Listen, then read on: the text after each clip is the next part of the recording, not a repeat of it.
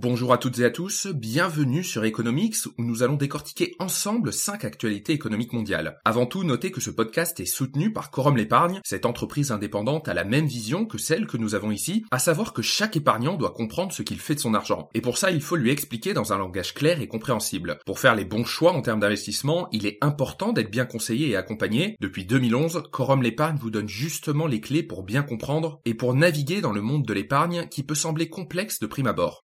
À 120 000 nouveaux épargnants de placer 7 milliards d'euros dans des produits d'épargne accessibles, en lien avec l'économie réelle, en recherche de performance et surtout adaptés à leurs projets et à leurs besoins. Je précise que ces placements présentent des risques spécifiques, notamment celui de la perte en capital. Je suis très heureux car nous partageons une mission commune à travers notre quête de déjargonner et vulgariser l'économie, rendre l'épargne accessible à toutes et à tous. D'ailleurs, ce podcast parraine ceux qui décident de rejoindre Quorum l'épargne. Si vous êtes intéressé par leurs offres et que vous répondez aux conditions du parrainage, donnez le code COSMOS, MOS pour bénéficier d'une récompense de bienvenue. On commence le tour d'horizon de l'actualité économique mondiale avec le cours de l'or qui a progressé de plus de 14% en deux mois et atteint désormais des niveaux historiques autour des 2070 dollars. Alors plusieurs raisons expliquent cette hausse. Premièrement, la hausse de l'or a été soutenue par la baisse du dollar qui a baissé d'environ 3% en novembre, ce qui signifie que l'achat du métal précieux est moins cher pour les investisseurs détenant d'autres devises. Deuxièmement, la faiblesse des données économiques aux États-Unis a également renforcé les attentes selon lesquelles les taux d'intérêt n'augmenteront pas davantage cette année et seront réduits l'année prochaine. Comme l'explique Ewa Monteil, stratège matière première à la banque néerlandaise ING, les perspectives relatives aux taux américains sont le principal moteur de l'or. Des taux plus bas sont généralement constructifs pour l'or car ils ne rapportent aucun intérêt. Troisièmement, les craintes d'une escalade de la guerre entre Israël et le Hamas ont également contribué à la hausse du prix de l'or, qui est souvent considéré comme une valeur refuge pendant les conflits géopolitiques. Enfin, la Banque centrale néerlandaise a déclaré en novembre s'être préparée à un nouvel étalon or pour sa monnaie. Elle a expliqué, je cite, En cas de crise financière, le prix de l'or montera en flèche et les réserves d'or officielles pourront être utilisées pour soutenir un nouvel étalon or, selon la Banque centrale. Pour la deuxième actualité, on retourne en France où un Français sur deux est en détresse psychologique, alors que 2,4 millions de personnes sont en risque de burn-out sévère, les catégories les plus à risque de développer un trouble mental sont les moins de 29 ans et ceux âgés de plus de 60 ans. C'est ce qui ressort du dernier baromètre d'empreinte humaine avec OpinionWay. La détresse psychologique touche désormais 48% des salariés, dont 17% de manière très élevée. La raison Quelques 7 salariés sur 10 attribuent leur mal-être au travail en premier lieu à leur direction générale. Résultat, les arrêts maladie se font plus récurrents. 27% des salariés y ont eu recours en 2023, notamment à 20% pour, je cite, récupérer psychologiquement d'un travail trop intense et 17% pour démotivation. La question de l'intensité de la charge de travail et de la qualité de vie et santé au travail est au cœur des raisons de l'absentéisme d'après l'étude. Contrairement à ce qu'on pourrait penser, ce ne sont pas ceux loin des bureaux qui sont les moins impactés.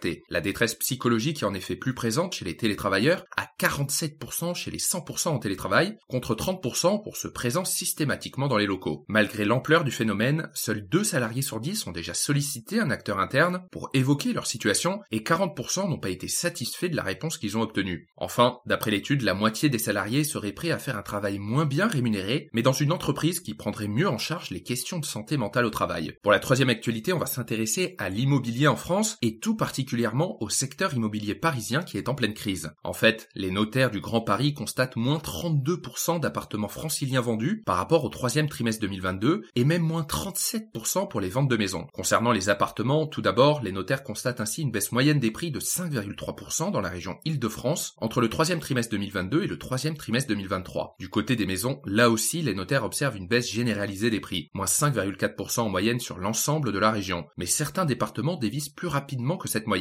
C'est le cas par exemple du Val-de-Marne à moins 6% sur un an, des Hauts-de-Seine à moins 6% ou encore de la Seine-Saint-Denis à moins 5,9%. Cette dégringolade traduit surtout les très grosses difficultés des emprunteurs immobiliers à obtenir un crédit en raison de la remontée très rapide des taux d'intérêt depuis plus d'un an. Mais cela s'explique aussi par des prix de l'immobilier qui sont encore très chers. Les notaires du Grand Paris décrivent, je cite, le niveau de l'activité est désormais inférieur d'un quart par rapport aux dix dernières années, marquant les difficultés en cours et témoigne de la sévérité du choc subi par le marché. Pour la quatrième actualité, on s'envole en Finlande, où le pays a fermé toutes ses frontières avec la Russie après l'afflux de migrants. Alors en fait, Helsinki a accusé la Russie de tenter de déstabiliser la sécurité nationale de la Finlande après que près d'un millier de migrants ont tenté d'emprunter ses postes frontaliers ce mois-ci contre quelques dizaines seulement le mois précédent. La Finlande, qui a rejoint l'OTAN en avril, affirme que cette augmentation rapide est une guerre hybride, une tactique utilisée pour attiser les tensions et accroître la pression sur le pays sans recourir à un conflit ouvert. La Finlande a donc fermé l'ensemble de ses postes